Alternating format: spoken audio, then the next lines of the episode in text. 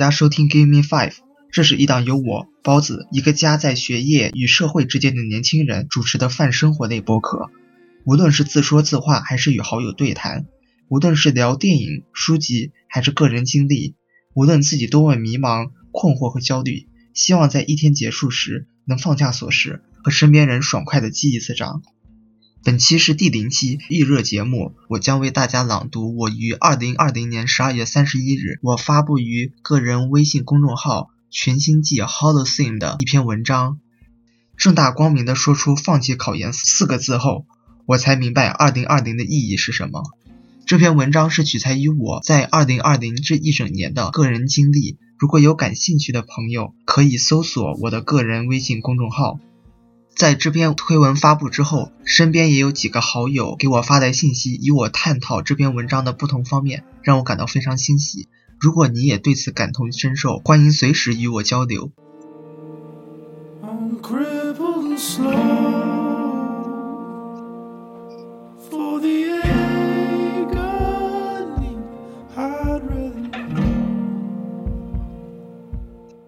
十一月二十二日晚上。尽管周日的晚自习将大一学生困在教室中，但少了这四分之一客流量的食堂还是人声鼎沸。窗口阿姨大叔招呼学生，情侣间卿卿我我，和朋友们放声大笑的不断冲击，让人有种置身于杜比全景声影院的错觉。我就坐在离出入口最近的位置，和好友一番长聊后，我现在手中拨通的是亲情号码。凝气屏息后，我郑重其事地对着电话那头的妈妈说。我不打算考研了，这是过去一个月我的心理和生理双重崩溃的结果。但这并不是心血来潮的决定，而是经过了漫长又挣扎的深思熟虑。他给我之前的十个月盖棺定论，为这篇故事撰写了一个迟来的结局，尽管它看上去是如此惨淡。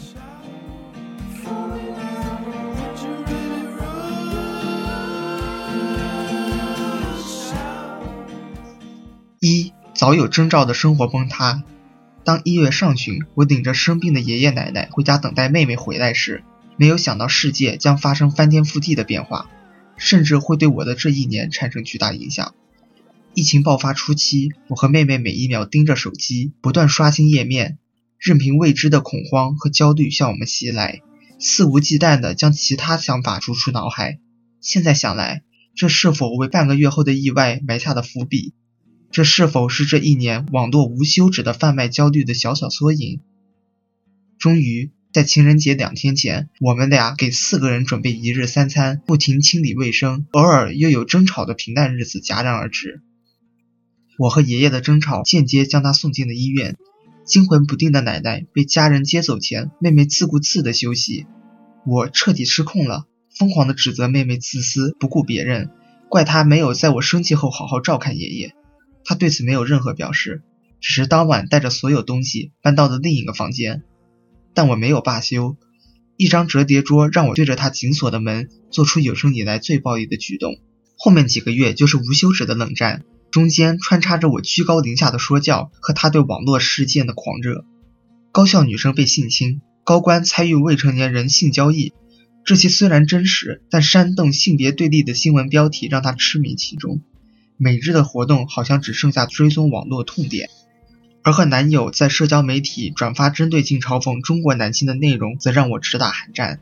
这含义是源于我意识到疯狂的他并不是一条孤狼，在他身后有一群目射凶光的狼充当后援。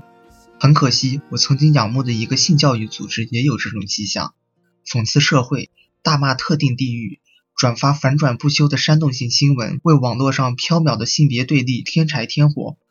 我有种幻灭之感，曾经有共同理想的伙伴们和多元开放的平台，怎么变成了这般模样？可最让我震惊的还在后面。当我求救，请他们帮忙缓解妹妹和家人的关系时，有人用传教士话术堵住了我的嘴，有人当面安慰，背后则不当一回事。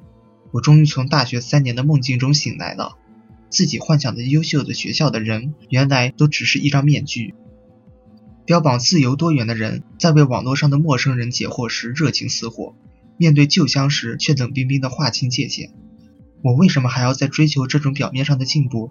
当看到他在社交媒体上大骂家人，下面有评论说你哥这是爹位父权时，我才发现自己曾经为之摇旗呐喊的价值已经彻底变味儿，并被他们反刺的一刀。为什么会那么愤怒？说起来很简单，是妹妹那些行为对“珍惜”二字进行的一次次的践踏。当武汉被血与泪填满，当医院发热门诊被人群挤满，当没有任何医疗设备的家成为患者自医的场所时，我们还能与家人齐聚，还要苛求更多吗？可依然有人不懂得珍惜当下实实在在的生活，无论有意无意，平静的日子就这样从我手中被粗暴地夺走了。我甚至都没有挽回的机会，可真的连一次机会都没有给过吗？十个月的现在，我可以大大方方地说不是的。有一个人的错我当时忽略了，那就是我自己。三月，我把自己关在美名契约黄金屋的书籍中，有声书是听的不下十本，但这其中有多少是快进、倍速，甚至一集一跳的？我把这美化为自己听书历程中里程碑式的突破与改变，学会了提取对自己有用的文字，真棒！但就是不愿承认，自己浮躁到有一点不感兴趣的章节就皱眉。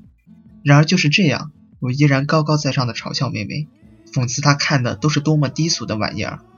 如果称妹妹一直都是恶魔一样，那我肯定是在胡说八道。七月初，我突然得了腰肌劳损，前几天基本无法行动。只能整日躺在床上，但除了初期一次小摩擦坏，他也并没有因为我未完成洗碗任务来找我麻烦。相比之下，只要他有一点没做好，就立刻嚷嚷的我，显得那么不近人情。后来在和好友聊天时也提到，自认为是受害者的我，是不是太咄咄逼人了？归根结底，一切都是因为愤怒蒙住了双眼。前些天热映的《拆弹专家二》在开头就点名。愤怒拥有毁灭一切的力量，因为觉得妹妹把抑郁症当成了借口，以此拒绝和家人沟通和解，我也自以为是的没有想到去了解他的内心，而是默默的将怨恨的根扎在了心田。这看不见的根，让我这个受害者来了一百八十度大转弯，成了自己噩梦的隐形加害者。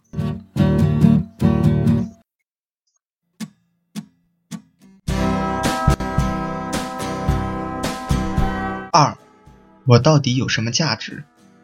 十月底看着那条热搜，我突然感到一丝眩晕，就是某大学一研究生在实验室上吊自杀的悲剧。很早就想着要考研，而且是考某大学英美文学专业的我，在去年年底开始的阅读专业参考书的壮举，在后面半年因为和妹妹的关系反复崩溃又调节的过程中，勉强算是跟上了正常进度。此时已经离开始规划的差了十万八千里。第二外语法语是我心中的痛，因为懒惰和惧怕，自大三下学期的第一个月开始，就已经离目标越来越远。看着桌上落的一堆书，每天就在今天晚上一定要开始正式学了，和哎呀明天学也来得及两种心境中徘徊。妹妹在冷战时的哎呦我不像你还疯狂学法语呢，更是让我羞愧难当。十月。尽管只有下午去图书馆，但我算是终于过上了一个考研党该过的日子。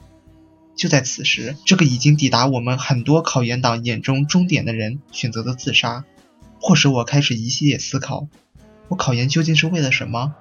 嘴上说着只因热爱英美文学，但即使不选这条路，我仍然会热爱他们。随意就把一个985当做目标，只因为身边人对自己的赞美和莫名相信吧。就算考上了研，我能忍受科研吗？它和我以后想从事的工作又有什么关联呢？我想这些困惑不仅我一个曾经的考研人有过。纵观这一年的热词，内卷一定是异常夺目的一个。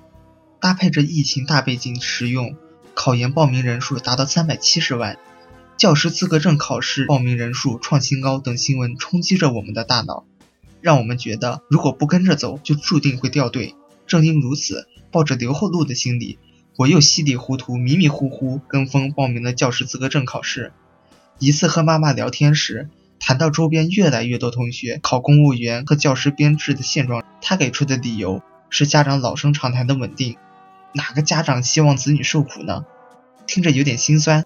巧合的是，当我挂断这通电话没多久，旁边的人就接到了他母亲的来电：“那个小资，你考一下呗，公务员明年也考呗。”哎，考研啊，当然也可以试一下。那个时候真是让我觉得又好笑又无奈。除了大背景营造的焦虑，一直以来标榜做自己的事，让别人说去吧的我，开始反复咀嚼他人对我的评价，总是找妈妈聊天的妈宝，连自己的家事都处理不好。尽管上的只是最底层的本科学校，我还是反复浏览与小镇错题家有关的文章，因为那些自嘲只会做题的学生们，和大学四年只在考试和比赛取得优秀成绩的我是多么相似。另外，看到旁边人对第一份工作的工资最低五千，高则没有上限的期许，对昂贵的电子产品不停淘衣服和鞋子的行为。让我这个把钱基本花在食物、电影和书籍的人，不禁生出一种是不是应该像他们一样，我才算正常的念头。在这为自己增加的重压下，我开始质疑自己热爱的事物，不是怀疑是否还热爱，而是开始思量，在即将毕业步入社会的情形之下，自己是否还有理由风花雪月。从前每读完一本书、看完一部电影，就在社交媒体写长篇大论的我，设想。现在多少人看到肯定会冷嘲热讽，都什么时候了，还在搞这些无关痛痒的呢？好在妈妈一句“一个社会肯定是由不同类型的人组成的”，让我放宽了心。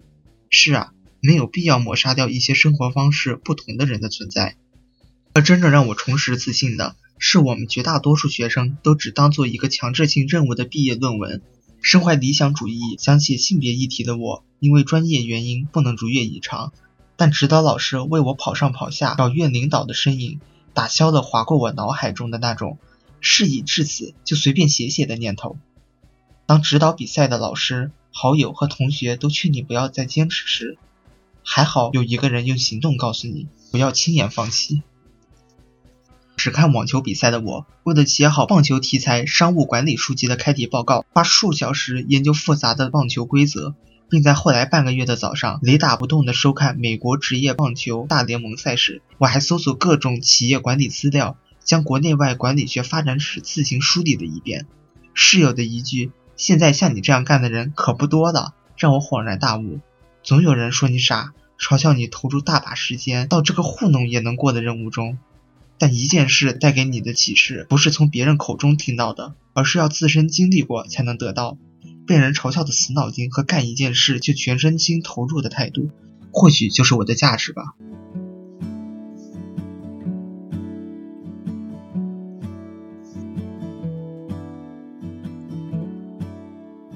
三，How about nothing？现实并不是超级英雄电影，当你打完怪兽后就能迎来 happily ever after。道理易懂，情绪难解，失眠、胸闷和暴饮暴食缠着我。但最要命的是挥之不去的噩梦，暴力、血腥、痛苦和悲伤是他们的基调。不论白天黑夜，我早已把每一次入睡和迎接噩梦的到来画上了等号。失去了良好的睡眠，白天也就如同丧尸一般浑浑噩噩。文学笔记和法语已经有半个月没碰了，翻译也就写过几篇，语言学一遍都没看完。而我还一睡就是一下午，懒到穿个拖鞋就去食堂打饭回来。家人电话中的“我真不知道你现在在干什么”，也只能让我干枯的大脑生出苦涩的汁液。没有目标，不想前进，更害怕退后。我确实不知道自己正在做什么，在我眼里，这无疑是莫大的罪过。一天晚上，听着 b o n d i n g Welk 的音乐寻求慰藉时，发现了关于他们的一期播客节目。主播仲青老师谈到了核心人物 Justin Vernon 的故事。在多年乐队好友离开和作为精神支柱的女友抛弃他后。Justin Vernon 放弃了一个作为音乐人的梦想，带着在餐厅打工时落下的传染病，在冬天撤退回了老家。当他问他父亲现在该干什么时，他父亲回答道：“How about nothing？为什么一定要做点什么呢？”这是他人生中第一次真正意义上的无事可做，没有计划，更没有目标，没有任何渴求，只有无聊陪伴着他。他在发呆中度过一天又一天，并且不用去承受任何负罪感。他并不是在度假，只是一个真正放弃的人。他放下了社会和他自己对自己的期待。这个故事中令人神往的不是闲暇，而是允许自己认输，允许自己做一个失败者。这时我才突然惊醒，以前对妹妹的一些要求是多么无力。我总是唠叨英语多么重要，四六级要拿高分，甚至还让她报名了一场根本不感兴趣的考试。根本原因就是那种无论何时你都要积极上进的态度。这好像是一个容不下适当消极的时代，尤其是对我们年轻人而言。高考过后，在大学一定要进学生会，进入大四后必须要选择考研。有些男生在三十岁前要拿出一套房来。某某大学一宿舍集体保研，如何在考研最后一百天从二三本逆袭九八五？这些新闻标题不知疲倦地轰炸着我们的生活。在十一月以前，我也是强行打满鸡血的一员，疯狂的考证、比赛，去别的城市参加活动，好像只要这样就能杀出一条血路。社交媒体也是一剂让人欲罢不能的催化剂。我们盯着朋友圈中的人获得保研资格，拿着上万的工资，每日健身房锻炼，在昂贵的餐馆约会，仿佛这就是生活的唯一模样。但这不是现实生活。现实生活也不可能时刻都能找到装满鸡血的针管。灰色的十一月，三年里积累的他很上进，英语学霸，文艺青年，这些常用标签被通通撕掉，只剩下一个靠着还算在准备考研、维持体面的壳子。那注定是段无聊的时光，但对我弥足珍贵。韩炳哲在《倦怠社会》中说：“没有了放松和休息，我们便失去了倾听的能力。”也便不存在倾听的群体，他们同我们这个过度积极的社会是直接对立的。倾听的能力恰恰以沉思的专注力为基础，而过度积极的主体无法抵达这一领域。也就是在这时，我开始思考：早已不进行实质性行动的我，为什么还要死死抓着考研二字不放？考研在我们眼中意味着什么？答案一般是拼搏、坚持、爱学习和上进。行动上早已放弃，但口头绝不承认的我，就是恐惧当别人听到这句话后眼中露出的轻蔑。原来是一个中途放弃的 loser 啊！我们说着没有考上研就去找工作，和我听到妈妈说你现在打算找工作吗？感到刺耳的心理，难道不一样吗？可无论是一开始就不打算考研，还是中途放弃的人，就一定处在这些正面词语的对立面吗？静静思考，有了自己的答案后。诸如家人不考研了还干什么？和辅导员看到我在看电影，知道我放弃考研后说的“那你也不能这么堕落啊”，都不再像一串串不和谐音符打破我心中的平静。